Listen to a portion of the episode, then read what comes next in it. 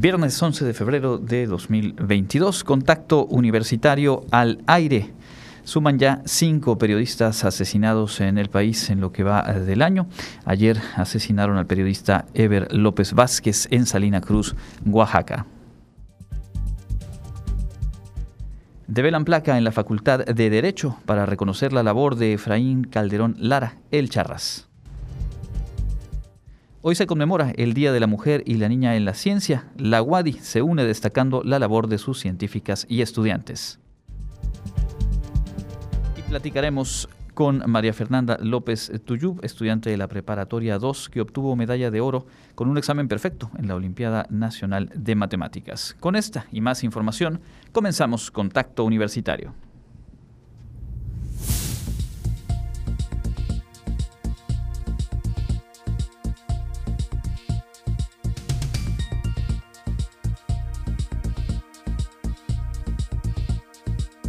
Contacto Universitario. Nuestro punto de encuentro con la información.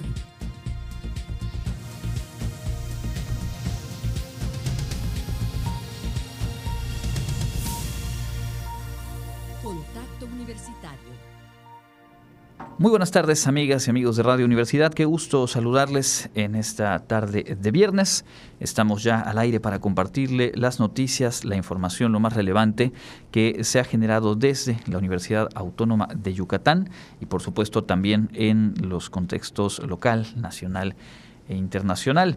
Hoy eh, es noticia, por supuesto, y muy lamentable este asesinato, lo que ocurrió anoche en el barrio Espinal de Salina Cruz. El periodista Ever López Vázquez fue asesinado y autoridades estatales han informado que recibió varios disparos de arma de fuego. Tenía 39 años de edad y era director de la página web RCP Noticias.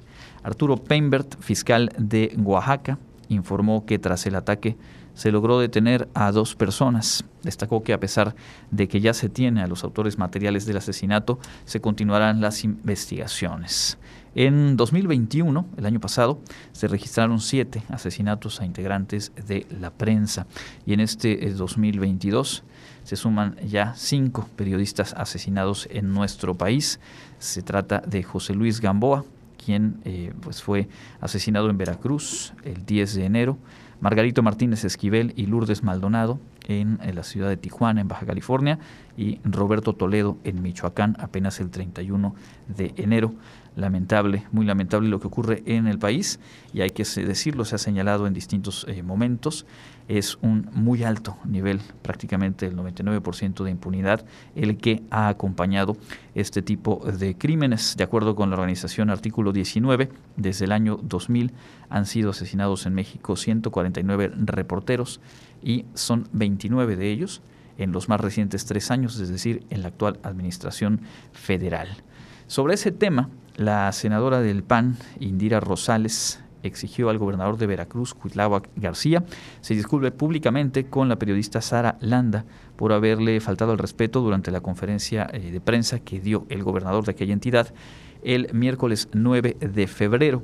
Legisladores del Congreso de Veracruz solicitaron una disculpa eh, pública y que se dirija con respeto hacia los eh, periodistas que evite emitir comentarios con cualquier tipo de desacreditación y estigmatización hacia los medios de comunicación. Y es que el sábado pasado, durante la conferencia de prensa, la eh, periodista de Mega Noticias, Sara Landa, hizo algunos cuestionamientos que molestaron al titular del Ejecutivo de Veracruz, quien empezó a contrapuntear. Está el video, por supuesto, ha sido una noticia que ha llamado la atención y es muy marcada la actitud eh, agresiva del gobernador Cuitláhuac García al eh, pues no responder y en algunos momentos incluso eh, cuestionar, regañar a la reportera, lo cual nos habla de un clima en el cual diferentes actores políticos, diferentes sectores de gobierno, pues no ayudan a través de este tipo de acciones, actitudes, declaraciones a pues distender un espacio que de por sí ya tiene eh, puntos de conflicto y que deberían ser atendidos y distendidos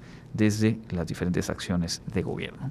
Volveremos un poco más adelante con la información nacional, entramos de lleno con el acontecer universitario y pues eh, arrancamos comentando el próximo 14 de febrero se cumplirán 48 años del asesinato del líder sindical y universitario Efraín Calderón Lara, el Charras. Hoy, en el marco del centenario de nuestra universidad, se reconoció su legado y su trascendencia. Karen Clemente viene llegando justamente del campus de Ciencias Sociales, donde se realizó un evento con motivo de este aniversario.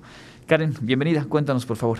Muy buenas tardes a ti y a todo el auditorio de Radio Universidad. Sí, el día de hoy se llevaron a cabo dos eventos, dos eventos para conmemorar eh, la memoria de Efraín Calderón Lara. El primero fue una mesa panel eh, llamada La representación social universitaria en el crimen del Charras. Esta se llevó a cabo en la Facultad de Economía, donde pues bueno, ahí se recordó un poco de la vida y todo lo, que encabezó ese movimiento social, estudiantil y sindical, como lo califican los panelistas eh, de El Charras. Ahí Raúl Vela Sosa recordó que, pues bueno, si bien Calderón Lara estudió en la facultad de, en la Escuela de Jurisprudencia y Facultad de Derecho, eh, fue en la Escuela de Economía, hoy facultad también, donde le abrieron las puertas para poder llevar a cabo todas estas actividades con los sindicatos, con los estudiantes y todo esto. Ahí también el profesor Ariel Avilés Marín recordó que, pues bueno, todo este movimiento que encabezó el Charras trascendió más allá de la vida universitaria. Vamos a escuchar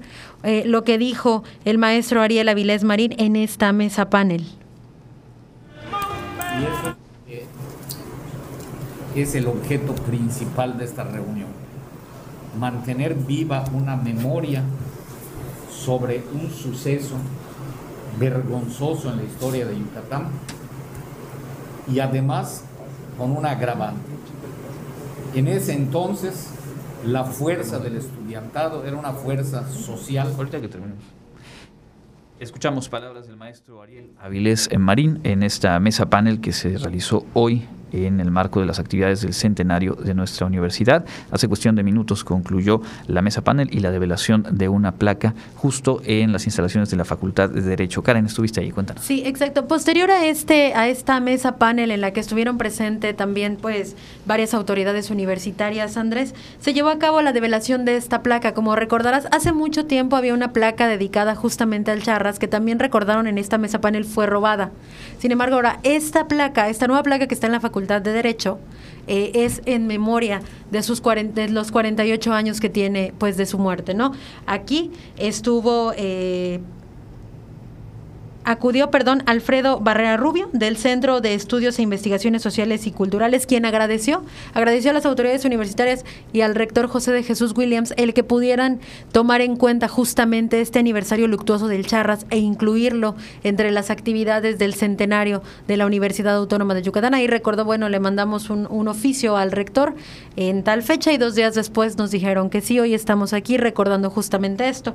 Ahí también eh, el director de la Facultad de Derecho, Carlos Macedonio, Hernández, perdón, invitó a recordar a Efraín Calderón con alegría, no con tristeza, porque él recordaba, no, bueno, todas sus obras, todo lo que él realizó, todo el movimiento que él encabezó, trascendió y hoy sigue dando frutos, entonces hay que recordarlo, ¿no? Con alegría. Vamos a escuchar un poco de lo que dijo el director de la Facultad de Derecho.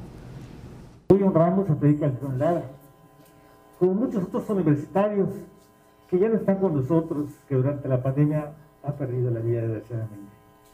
Como muchos maestros que también han sufrido. Y todo esto es un orgullo universitario y que en el marco de los 100 años de nuestra universidad hemos considerado importante que se reconozca a un estudiante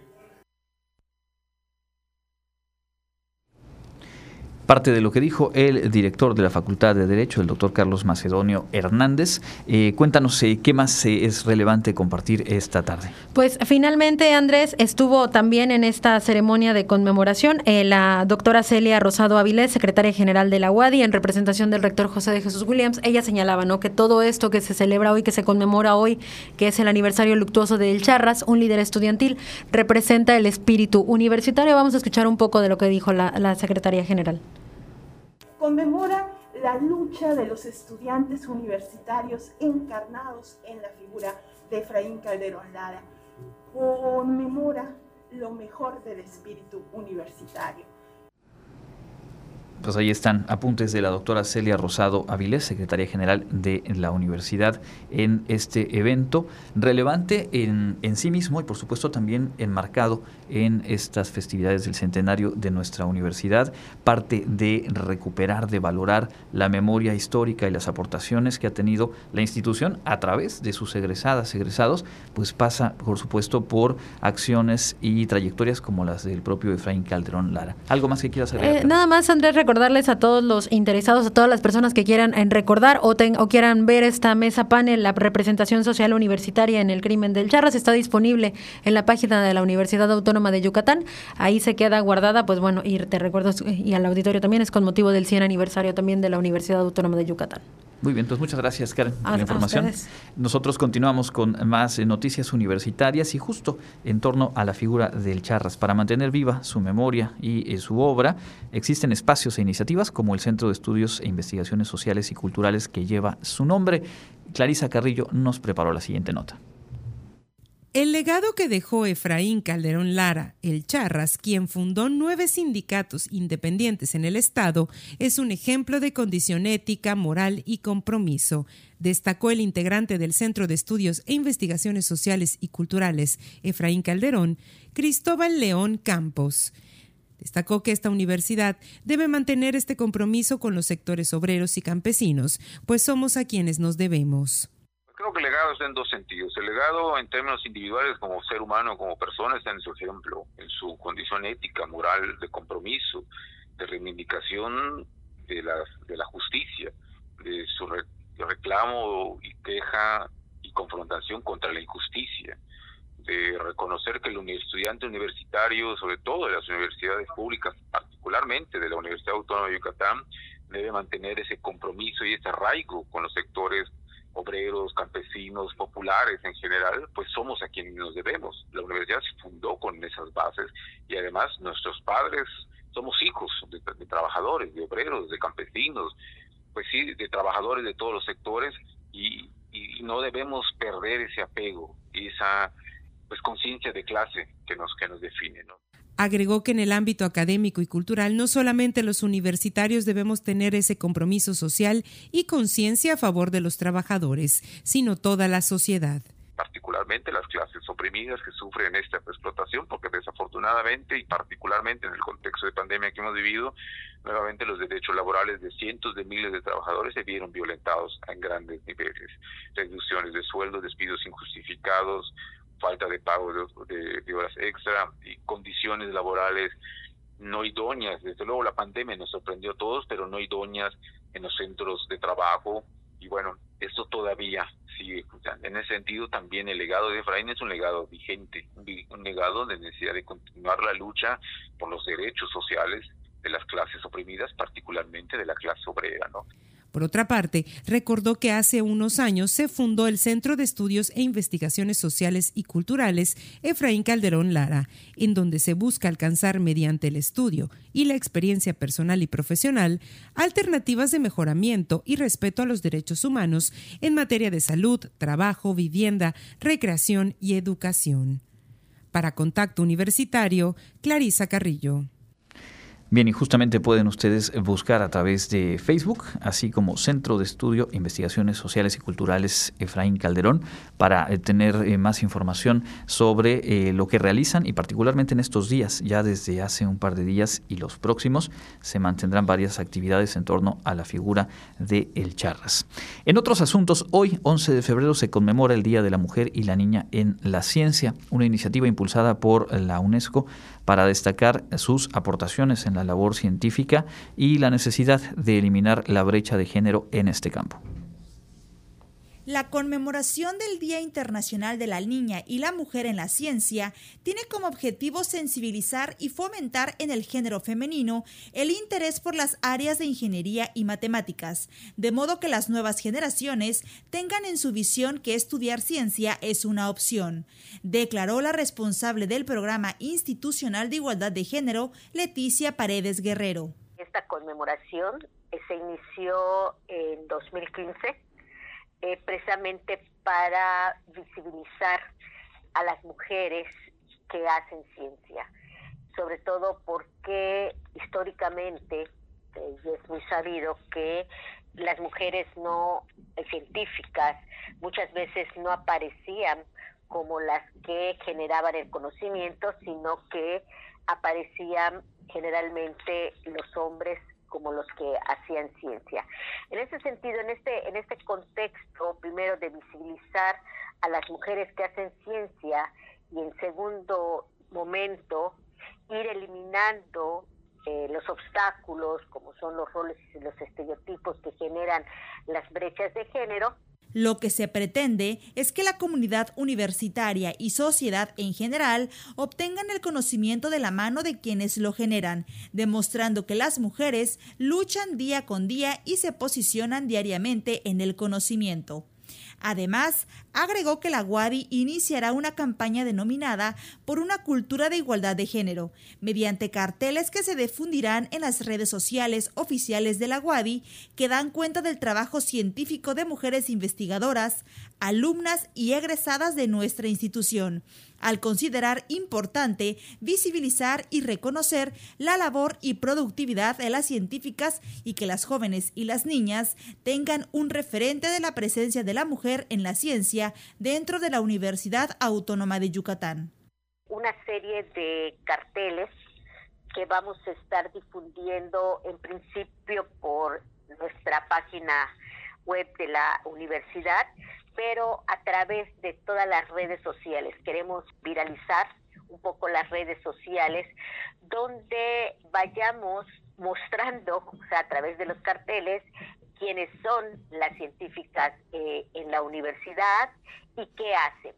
En principio ya científicas bastante consolidadas, eh, como pudiera ser la doctora Rocío Quintal, la doctora Carla Azul, la, la doctora Carla Acosta. Para Contacto Universitario, Jensi Martínez.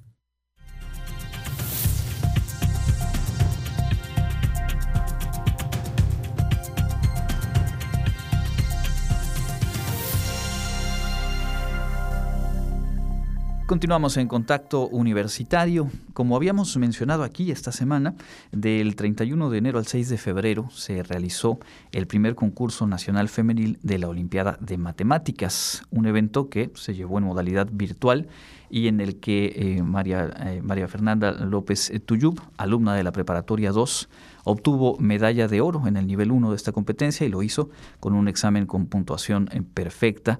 Por supuesto que su trabajo es motivo de orgullo para la universidad y hoy nos da mucho gusto recibirla, recibirte, Mafer, aquí en Contacto Universitario. Bienvenida. Gracias por invitarme. Y está con nosotros también el maestro Pedro Sánchez, profesor de la Facultad de Matemáticas, parte de los organizadores de este certamen y también pues eh, pieza clave en eh, toda la promoción y la preparación que conlleva este tipo de participaciones. Bienvenido, maestro. Muchas gracias por la invitación.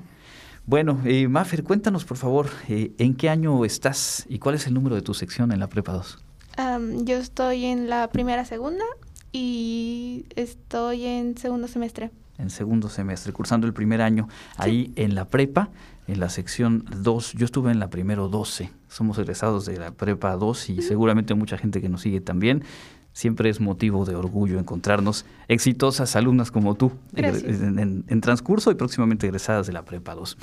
Cuéntanos sobre este inicio de clases presenciales que se está viviendo en días recientes. ¿Cómo te ha ido en este proceso? ¿Cómo ha sido este regreso a, las aulas y en tu caso, bueno, conocer los espacios en, el plantel de la prepa? Ah, bueno, pues ha sido una experiencia muy padre. Es apenas mi primera semana regresando, pero pues, o sea, está muy padre conocer ya mis amigos y reencontrarme con ellos y cosas así. Llevaban un rato viéndose en las plataformas virtuales y ahora ya pues regresando al espacio presencial como se viene llevando en los planteles de la universidad. ¿Cómo te fue en la transición en su momento en la contingencia sanitaria eh, a los espacios virtuales? ¿Qué tan fácil, qué tan difícil fue eh, pues un largo tiempo en, el cierre de tus estudios de secundaria y ahora este arranque en bachillerato? Ah, bueno, pues sí fue un poquito complicado, más que nada por los problemas técnicos y todas esas cosas que pues a veces no podemos controlar, pero pues creo que aún así me fue bastante bien.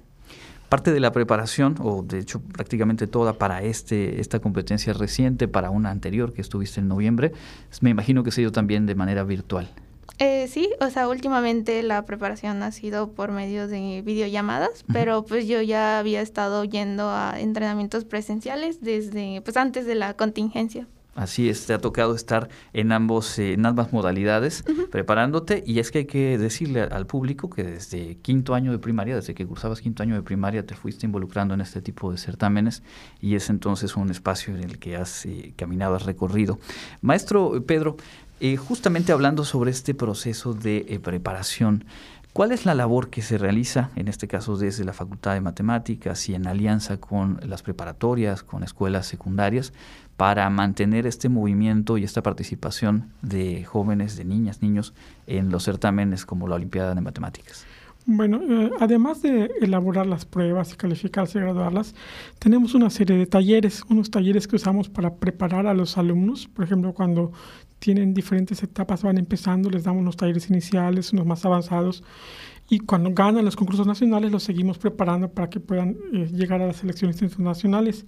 Pero además en años anteriores habíamos tenido la oportunidad de trabajar también con profesores, porque es una manera como de multiplicar el impacto que tenemos. cuando, cuando preparamos a un muchacho, si lo preparamos y tiene una gran trayectoria, pero cuando trabajamos con un profesor, él replica en sus alumnos nuestros métodos y entonces impacta a 20, 30 alumnos a la vez. Entonces, esa es parte del secreto que nosotros tenemos. ¿Cuánto tiempo llevan desde la Facultad de Matemáticas impulsando eh, la Olimpiada y bueno, motivando a generaciones de, jóvenes a participar? Pues ya llevamos prácticamente 35 años trabajando en la Facultad de Matemáticas por el P de Matemáticas, aunque inicialmente solo era bachillerato. Entonces, conforme fue avanzando el tiempo, hemos estado extendiendo y ahorita llegamos hasta cuarto de primaria hasta cuarto de primaria. A partir de ahí empieza la preparación y me imagino que en muchos casos pues se dan procesos como, el de Maffer en el cual pues se mantiene eh, durante más allá del estudio de primaria, secundaria y esto seguramente potencia lo que se puede lograr, ¿no? Sí, así es. Eh, eh, hemos tenido muchos casos de esto que desde que son niños pequeños los hemos conocido, hemos trabajado con ellos cinco o seis años y llegan a alturas muy grandes. Por supuesto, como es el caso de, de Maffer. Cuéntanos, eh, Maffer, ¿en qué escuelas estudiaste la primaria y la secundaria? Eh, mi primaria la estudié en la Benito Juárez, de donde vivo, de Molas, y la secundaria la estudié en dos lados. primero en la técnica 40, igual de Molas, y la segunda en la Federal 4, José Vasconcelos. De acuerdo. ¿Recuerdas algún profesor o algunos en particular, profesoras, profesores, que te motivaran en este gusto por las matemáticas, no sé, en la primaria, empezando la secundaria, porque finalmente a veces nos marca justo eso, la pasión o el gusto que nos puedan transmitir? ¿Me podría repetir la pregunta? ¿Algún profesor en particular te, te motivó o te hizo darte cuenta con más certeza de este gusto que tienes por las matemáticas? Esencialmente por las matemáticas no, o sea, como que ha sido más de que yo haya empezado y he recibido el apoyo de la mayoría. En la primaria la verdad me apoyaban mucho con las faltas y todo eso. Bueno, en todos los planteles, pero pues... Entonces, realmente he recibido más que nada apoyo, pero es... No, o sea, de mis escuelas realmente no. De acuerdo. Esta es la primera ocasión que se realiza un concurso femenil en la Olimpiada de, Matemáticas. ¿Qué tanta presencia suele haber de niñas y jóvenes en las Olimpiadas nacionales? Es decir, ahora se busca poner el acento justo en motivar la mayor participación.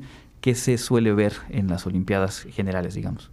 Em, la verdad, muy poquitas. No es tan común encontrarte con una delegación en la que hay al menos la mitad de mujeres. De hecho, eh, me tocó ir a competencias donde la delegación de Yucatán era, bueno, me tocó ir a una competencia donde fueron ocho niños y yo. Entonces, como que, pues, o sea, en mi experiencia, las niñas han sido muy, muy poquitas. Entonces, como que esta idea, la verdad, me gustó mucho. Claro, y me imagino, maestro, que es eh, necesario abrir este tipo de, espacios para poder eh, motivar, para poder llegar con mayor eh, número de participaciones entre niñas jóvenes, y esto pues va a redundar justamente en elevar el, nivel, ¿no?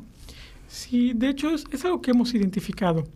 Incluso en, los años que hemos tenido participación abierta y voluntaria, decimos, el que quiere inscribirse se inscriba, la cantidad de, niñas que se inscriben es menor. y, tristemente a veces nos ha tocado que le llevamos preparando cuatro o cinco años y de repente dicen, ya no quiero seguir participando, desconocemos la causa. Entonces, este concurso nacional surge como, digamos, una aliciente adicional para mantener el interés y, la vocación en la ciencia, en particular en matemáticas. Justamente, no, reemplaza, digamos, el concurso mixto, sino es como un adicional. Exacto. Y justamente hoy se conmemora el, Día Internacional de la Niña y la Mujer en la Ciencia y es una pues muy afortunada coincidencia que podamos platicar con ustedes de este tema y tener justamente algo que, que se busca que es mostrar, dar a conocer, difundir, compartir las experiencias de, de éxito de quienes se, se, acercan y se comprometen con lo que requiere una preparación de esta naturaleza y que por supuesto tienen los resultados a partir de ese esfuerzo.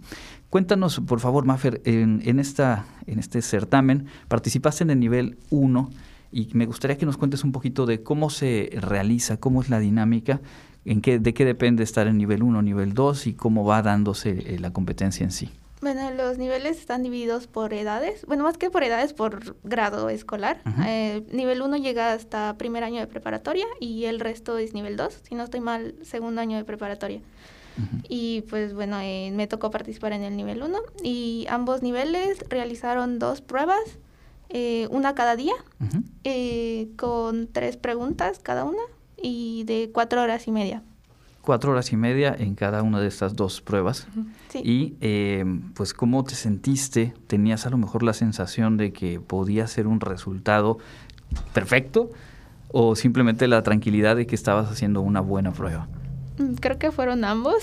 Eh, pues no es normal, eh, o sea, a un nivel nacional. O sea, para mí no es normal a un nivel nacional encontrar que pues haya resuelto todo. Entonces, cuando acabé el examen, la verdad me sorprendí mucho o sea, yo estaba consciente de que me había ido bien, pero pues también tenía un poquito de, o sea, sí estaba satisfecha con lo que había hecho, pero también tenía un poquito de miedo, tal vez, de que, pues, no sé, a lo mejor hice algo mal porque no, no puedo creer que haya terminado todo. ¿Y cómo te dieron el resultado? ¿Cómo, cómo, se, ¿Cómo te enteraste de que habías tenido una puntuación perfecta? Ah, bueno, cuando terminó la, la junta de cortes del, que tienen nuestros entrenadores, donde deciden pues las medallas y todo, eh, pues luego nos citaron a una junta, una llamada en Zoom, donde nos dijeron. ¿Y qué, qué pensaste? ¿Qué sentiste? ¿Quién pues estaba contigo? ¿A quién se lo dijiste primero? No sé. Ah, pues a mi familia, aunque ya pues les había dicho más o menos que probablemente... Que por ahí pintaba muy bien. sí, justo. Y pues bueno, yo me sentí muy feliz, muy satisfecha y pues muy agradecida también por, por, por el apoyo. Y es que al final también hay que decirlo, y me imagino, maestro, que esto es una constante, este tipo de resultados y este tipo de trayectorias tiene mucho que ver con eh, el empeño individual, pero también con el entorno, la familia, los profesores, las amistades, que también se comprometen con un, con un objetivo de esta naturaleza, ¿no?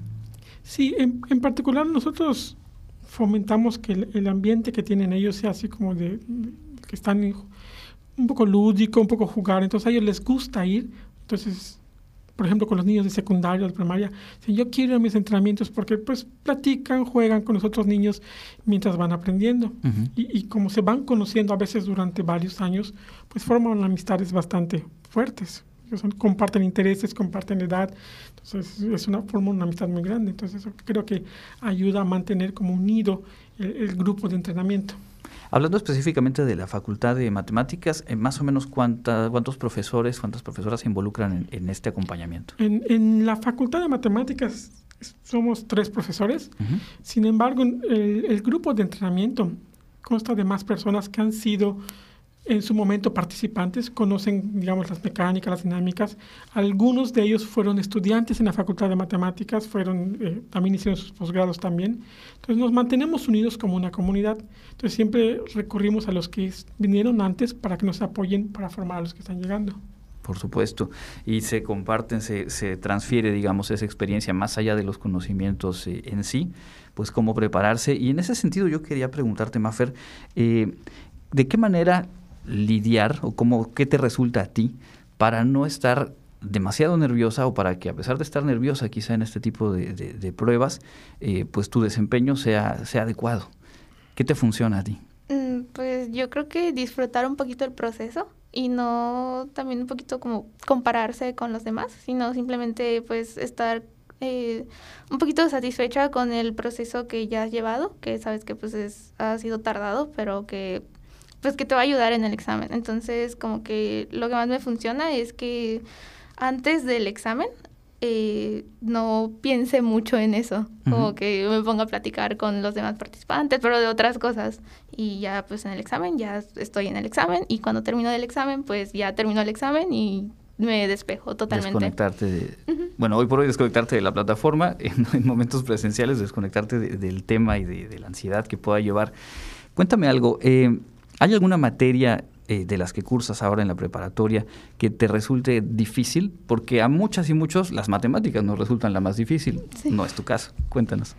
Mm, pues yo creo que difícil así como imposible, ¿no? Pero pues hay muchísimas cosas que no sé. Entonces, como que el ir aprendiendo, pues no es fácil. O sea, como que, así que digas difícil, difícil, pues no, pero pues sí, hay muchísimas cosas que no sé. O sea, llego y no, no sé todo, obviamente, y pues creo que es como lo que diría que es un poquito difícil, pero... Además de matemáticas, ¿cuál otra es tu materia favorita o cuál ha sido alguna de las áreas que, que te motivan también, que, te, que disfrutas más?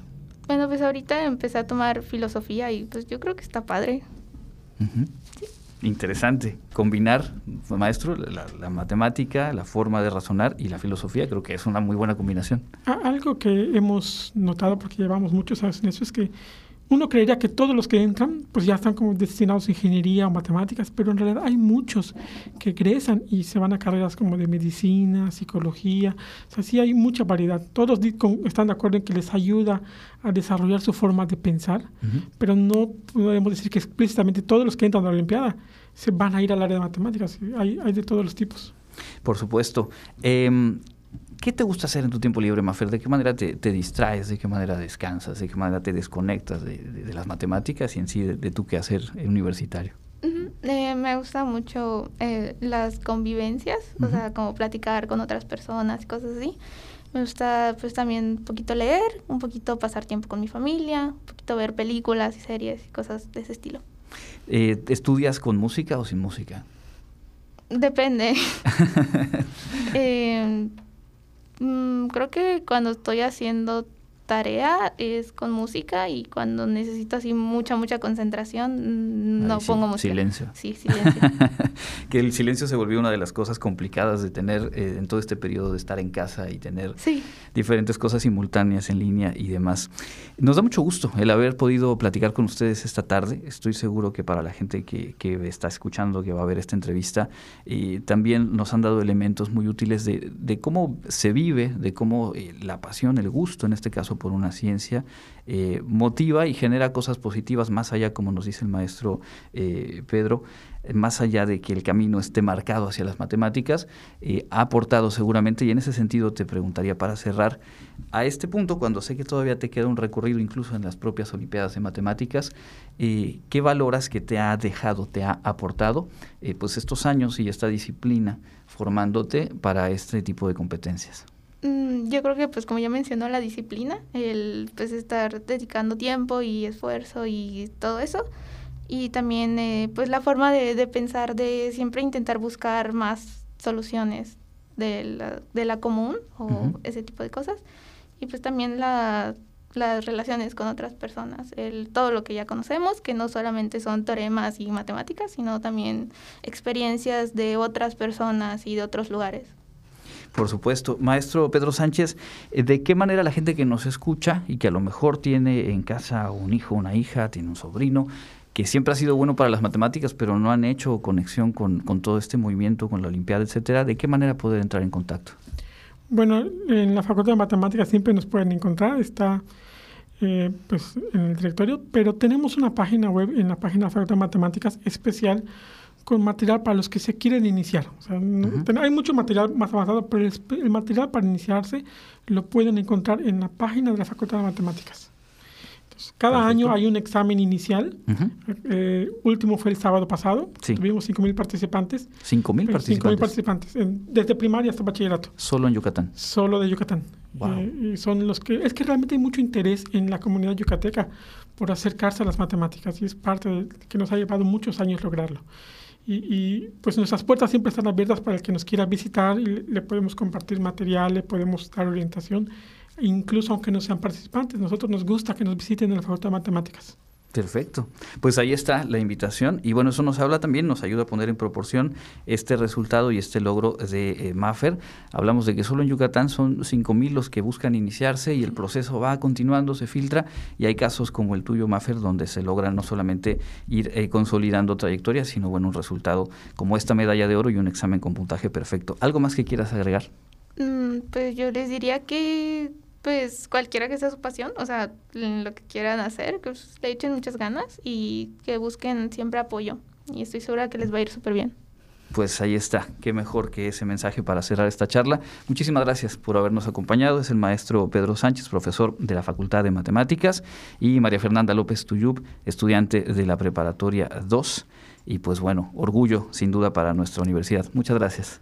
Gracias. Nosotros vamos a hacer una pausa como cada tarde compartiéndoles la información en materia de clima. Después del corte regresamos con más.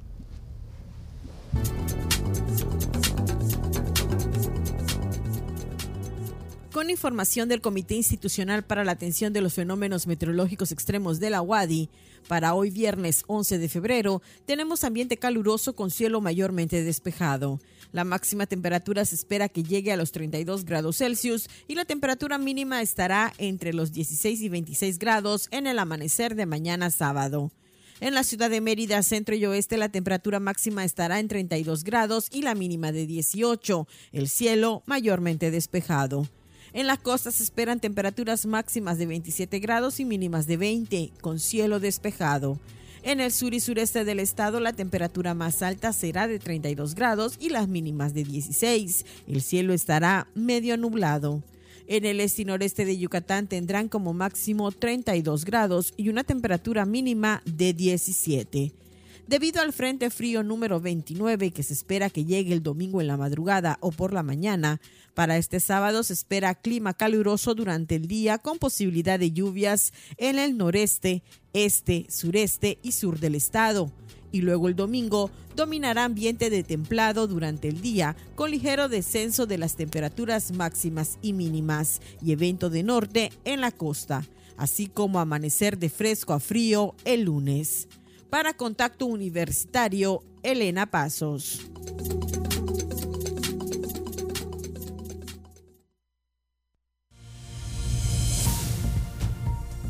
Contacto Universitario, nuestro servicio informativo en radio.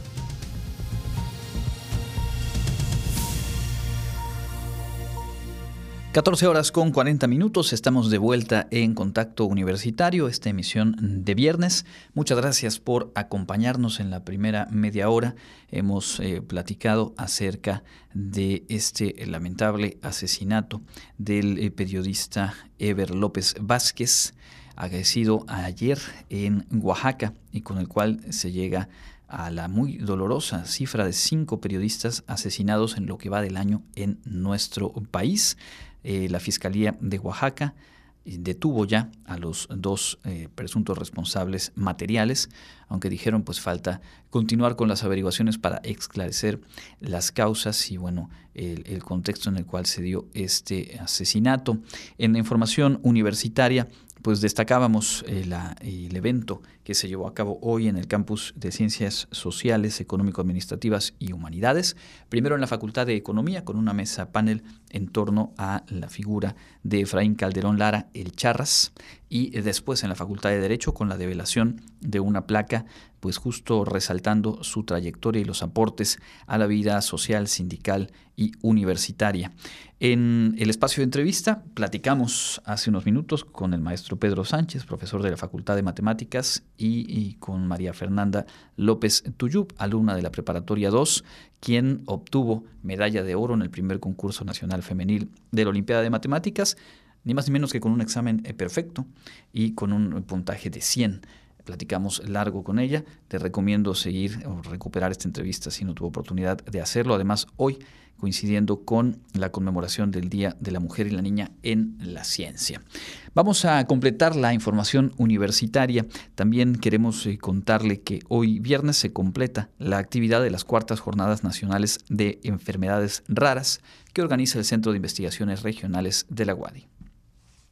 En el marco de las Jornadas Nacionales de Enfermedades Raras 2022, organizadas por la Universidad Autónoma de Yucatán, el miembro de la Asociación Mexicana de Enfermedades Raras, Leonardo Rojas Negrete, impartió la conferencia Introducción y Derechos Humanos y Violencia Interseccional en las Personas con Enfermedades Raras, donde expresó que los retos de las personas que viven con este padecimiento van mucho más allá de la salud declaró que la falta generalizada de conciencia pública y conocimiento sobre las enfermedades raras genera la discriminación en personas con este padecimiento y la desatención en los sistemas nacionales de salud y las políticas sociales. Hablamos de que afecta a 5 en cada 10.000 habitantes en el mundo.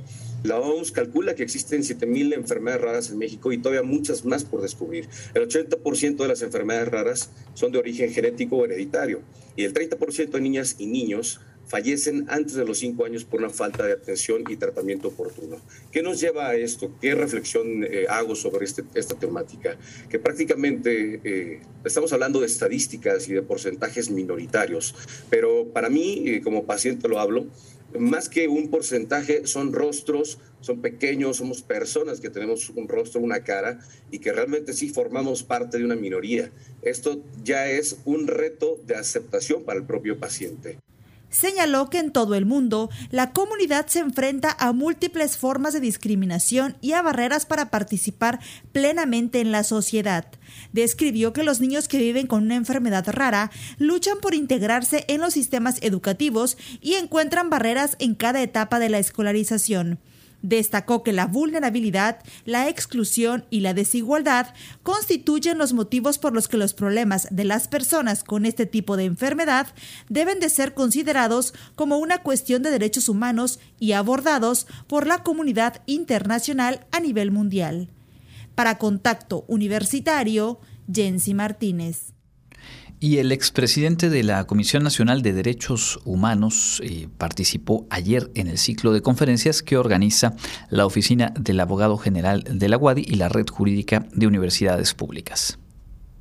Continuando con las diversas actividades del centenario de la Universidad Autónoma de Yucatán, en esta ocasión la Oficina del Abogado General y la Red Jurídica de Universidades Públicas organizaron la conferencia Temas selectos en la protección y defensa de los derechos humanos, impartido por el maestro Luis Raúl González Pérez.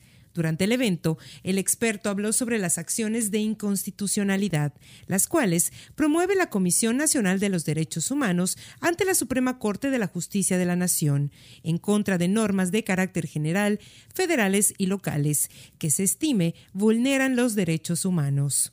Se institucionalizó que no solamente lo preceptado en la Constitución, sino también en los tratados de los que México formará parte, son fuente de protección de los derechos humanos.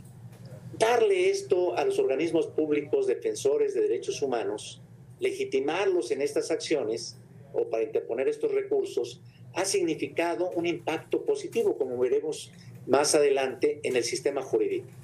No solamente se agrega una atribución a ese catálogo que ya tienen los ombudsperson, sino que es un recurso de la mayor trascendencia porque permite participar a estos organismos autónomos en los sistemas del control abstracto de la constitucionalidad para proteger de manera más extendida, y no al caso individual, los derechos humanos de las personas explicó que la acción de inconstitucionalidad es una garantía constitucional por medio de la cual puede plantearse la contradicción entre una ley o un tratado con la Constitución federal o con las convenciones internacionales de los que México es parte informó que durante el periodo que comprende del 16 de noviembre de 2014 al 30 de septiembre de 2019 se detectaron y analizaron 13.493 emisiones y modificaciones de normas de carácter general publicadas en los diarios, gacetas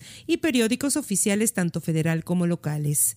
En ese mismo lapso temporal se promovieron también 220 demandas de acción de inconstitucionalidad ante la Suprema Corte de Justicia, de las cuales 17 fueron contra de normas expedidas por el Congreso de la Unión, mientras que las restantes 203 se presentaron contra disposiciones aprobadas por órganos legislativos locales.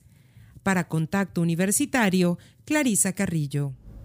Bueno, y le recuerdo que este ciclo de conferencias concluirá el próximo martes, también en punto de las 6 de la tarde, y vamos a tener la transmisión aquí mismo en Radio Universidad y de igual forma en las plataformas eh, de Facebook y YouTube de la Universidad Autónoma de Yucatán. Vamos ahora a dar paso a lo más destacado de la información local, como cada tarde en voz de Jensi Martínez.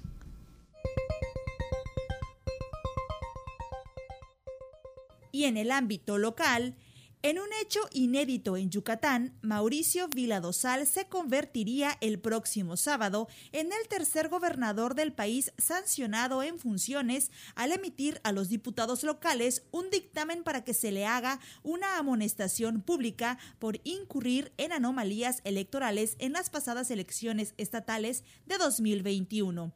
El dictamen se emitió en la Comisión de Puntos Constitucionales y Gobernación con el único voto en contra de Alejandra Novelo Segura, diputada de Morena. Ayer jueves, al día siguiente de haberse iniciado este proceso, Carmen González Martín, diputada del PAN y presidenta de esta comisión, dispuso se distribuyera entre los diputados que integran este órgano colegiado el proyecto de dictamen, en el cual se propone que el gobernador sea sancionado con una amonestación pública, el cual se aprobó para ser sometido a consideración del Pleno de Diputados mañana sábado. Las obras viales que se realizan desde hace un mes en las glorietas de las salidas de Periférico de Mérida hacia Motul y Cholul ya muestran avances notables. En lo que fue la glorieta a Cholul ya no existe la rotonda. Los vehículos que transitan de Altabrisa a Cholul y de Cholul a Altabrisa ya lo hacen directamente por la parte central.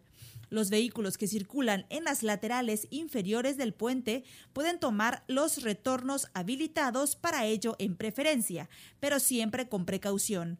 Los que desean doblar sobre sus respectivas izquierdas o deben hacer con la indicación de los agentes de tránsito que ahí se encuentran. Hasta ahora, las obras en la parte central de la glorieta de la salida a Motul se están limitando a la nivelación del terreno. Para que ambos proyectos viales operen de forma óptima, el sistema de semáforos es necesario, de modo que mientras no se habilite y esté operando, no pueden apreciarse de todo el alcance de las mejoras. Andadores, pasos peatonales y ciclovías complementarán las obras. El Instituto Yucateco de Emprendedores lanzó el programa Microyuc Verde que financiará sistemas fotovoltaicos, renovación de equipos de refrigeración, luces y equipos de producción más eficientes para las micro y pequeñas empresas con el fin de que reduzcan el pago de energía eléctrica a la CFE y contribuyan al mejoramiento del medio ambiente. Es un programa que otorgará créditos iniciales de 50 mil a 250 mil pesos con una tasa de interés del 5% anual, que es menor del que existe en el mercado financiero nacional y al porcentaje de la inflación se informó que es muy amplio la cobertura del financiamiento de Microyuc Verde porque no solo serviría para la instalación de paneles solares para reducir el consumo de electricidad de la CFE, sino que el recurso serviría también para el cambio de líneas de producción, renovación de activos fijos como neveras y aires acondicionados y sistemas de iluminación eficientes. La convocatoria ya está abierta en www.igem.com .yucatán.gov.mx diagonal microyuc donde también podrán descargar los documentos. El trámite es en línea y en 15 o 20 días se informará al solicitante si fue aprobado o no. A la fecha, 25 menores de edad ya fallecieron a causa del COVID en Yucatán, cuatro de ellos en lo que va de 2022. Por otro lado, este jueves se informó que el semáforo COVID en Yucatán se mantendrá en amarillo, pese a que reportaron más de 1.100 nuevos contagios del virus. El porcentaje de ocupación de cuidados intensivos total COVID más no COVID es del 34.4% en amarillo y en descenso. El porcentaje de ocupación de camas de hospitalización total COVID más no COVID es del 57.5% en amarillo y estable. El incremento en admisiones hospitalarias de la semana con respecto a la anterior está en verde y en descenso. El ritmo de contagiosidad del coronavirus está en verde y en descenso. Y la positividad de los casos es de 77.6% en rojo y en descenso. Para Contacto Universitario, Jensi Martínez.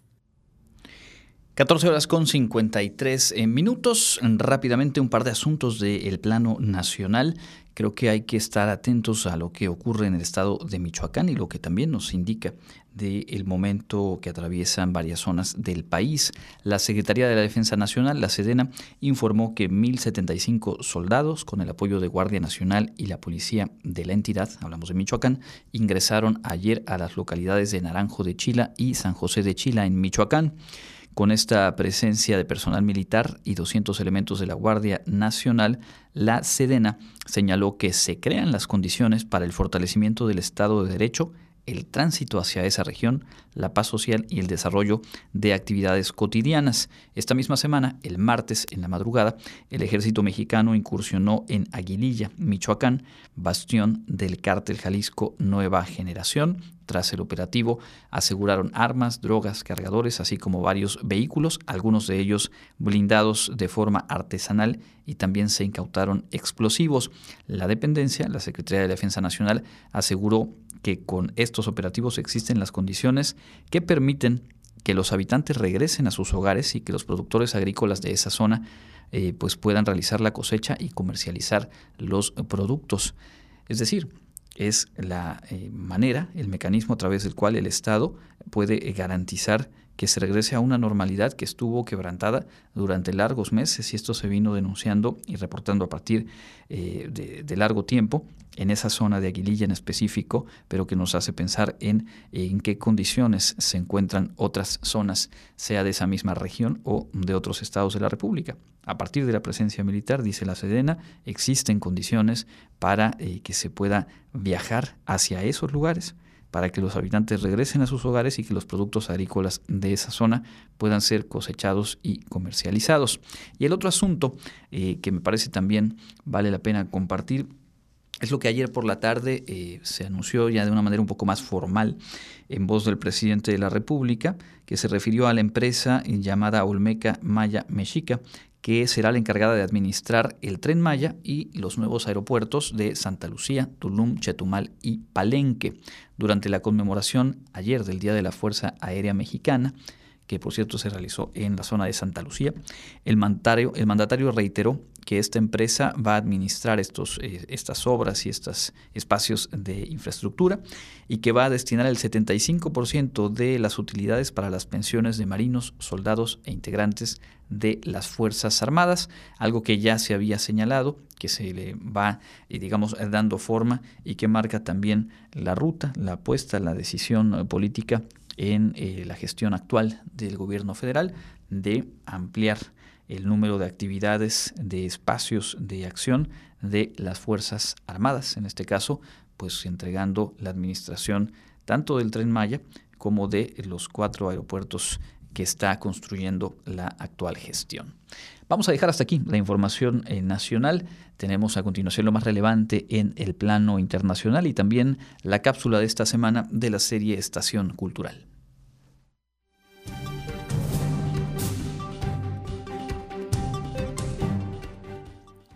En información internacional, el gobierno de Estados Unidos adquirió este jueves 600.000 dosis de un nuevo medicamento llamado Beptelovimab para tratar la variante Omicron del coronavirus después de que dos fármacos utilizados hasta ahora resultasen poco efectivos. A pesar de esta adquisición, la Secretaría de Salud insistió en que la prioridad del gobierno encabezado por Joe Biden es evitar que las personas enfermen, por lo que hizo un llamado a vacunarse en un país donde solo el 64% de la población ha completado su pauta de vacunación. De administración intravenosa o mediante inyección, el medicamento está diseñado para ser aplicado en las primeras fases de una infección con el fin de prevenir un cuadro severo de la enfermedad y la muerte.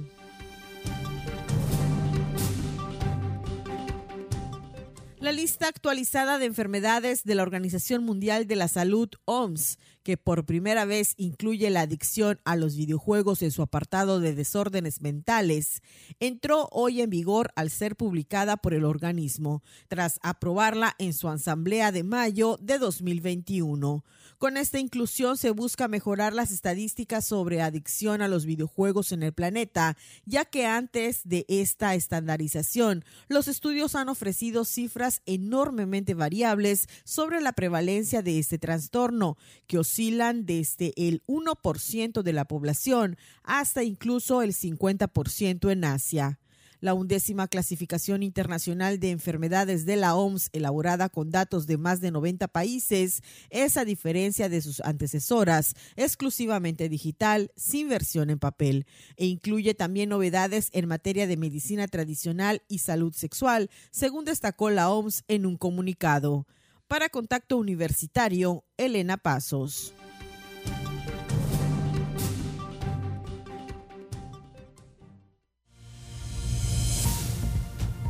No pierdas contacto. Te esperamos de lunes a viernes a las 8 y 14 horas, sábados a las 8.30.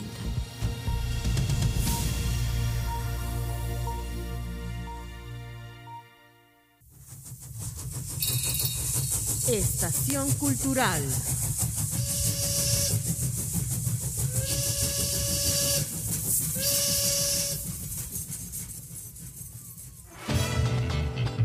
Hola amigos de Radio Universidad, bienvenidos a Estación Cultural. Soy Jorge Eduardo Rosado y les invito a viajar a través de la historia, los lugares, los rostros y los nombres que han inspirado e impulsado el conocimiento, la cultura y el arte en nuestra institución. Acompáñenme a descubrirlos. Hoy echaremos un vistazo a dos de los cinco campus de nuestra universidad.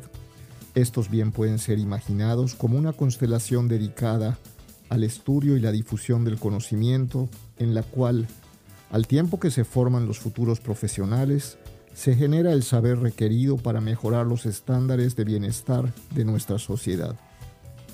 El crecimiento de la universidad reflejó desde un principio las necesidades y tendencias sociales, tanto en el plano educativo como en el demográfico. Los edificios de los campus de la UADI son un recorrido a través de la historia de la ciudad de Mérida, que va de los tiempos coloniales hasta nuestros días, pues incluyen desde grandes recintos del siglo XVII hasta magníficos ejemplos de diseño contemporáneo, pasando por el Art Deco y el funcionalismo de los años 70. El campus de arquitectura Hábitat Arte y Diseño, popularmente conocido como el CAAD, tiene como sede el muy bien conservado ex convento de la Mejorada, donde vivió y trabajó durante algún tiempo el gran monje historiador Diego López de Cogolludo. Su evocador patio y corredores son hoy en día un singular foro cultural donde se ha presentado un gran número de espectáculos y exposiciones, cuyos protagonistas han sido con frecuencia los propios estudiantes. Actualmente se imparten en él las licenciaturas en arquitectura, diseño del hábitat y artes visuales además de cuatro posgrados, entre los que se encuentra la maestría en conservación del patrimonio arquitectónico. Otro de los campus que se encuentra dentro de los límites de la ciudad es el de Ciencias de la Salud, de características muy singulares, ya que sus diferentes facultades no conforman una unidad arquitectónica, sino que están distribuidas en un sector de la ciudad. Su facultad más grande y de mayor demanda es la de medicina, cuyos antecedentes se remontan a la escuela fundada en 1833. Actualmente ocupa un edificio Art Deco construido especialmente para albergarla y que fue inaugurado en 1952. Completan el campus las facultades de enfermería, odontología y química, así como una gran biblioteca donde se puede admirar la única reproducción que existe del vitral El Hombre Sol, cuyo original es una sección del gran cosmovitral del Jardín Botánico de Toluca. Hemos llegado al final de nuestro recorrido de hoy. Muchas gracias por acompañarme y recuerden, Wadi es cultura, cultura para el desarrollo. Soy Jorge Eduardo Rosado y me escuchan ustedes a través de Radio Universidad.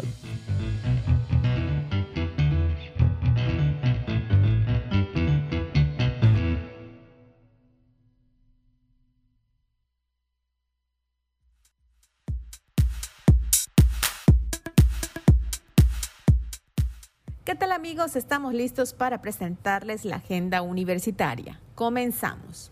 Si eres aspirante a alguno de nuestros programas educativos, te invitamos a seguir la página en Facebook Wadi Ingreso Licenciatura, donde te darán tips para que cumplas con el proceso de selección en tiempo y en forma. El próximo martes 15 de febrero no te pierdas la conferencia Importancia de la autonomía de los organismos públicos de protección de derechos humanos a cargo del doctor Jorge Ulises Carmona Tinoco. Esta charla se transmitirá por face.wadi a las 18 horas. Si estás inscrito en el Centro Institucional de Lenguas de la UADI, te invitamos a desarrollar todo lo aprendido en tus clases de inglés con el Club de Conversación, prácticas orales individuales y las tutorías. Las inscripciones pueden ser personales o al correo f.rodríguez.correo.wadi.mx. En el marco del centenario de nuestra universidad, el viernes 18 de febrero, la Orquesta Sinfónica de Yucatán ofrecerá un concierto dedicado a la Universidad Autónoma de Yucatán. La cita es en el Teatro José Peón Contreras a las 20 horas. ¿Quieres que tu escuela participe en la Feria Internacional de la Lectura Yucatán? Entérate de cómo puedes hacerlo consultando la página en Facebook Filay-Feria Internacional de la Lectura Yucatán o llamando al teléfono 99 99 30 01 30 extensión 26 203. Esto ha sido lo más relevante de la agenda universitaria. Mi nombre es Fabiola Herrera Contreras, Comunicación Digital, Audiovisual e Identidad.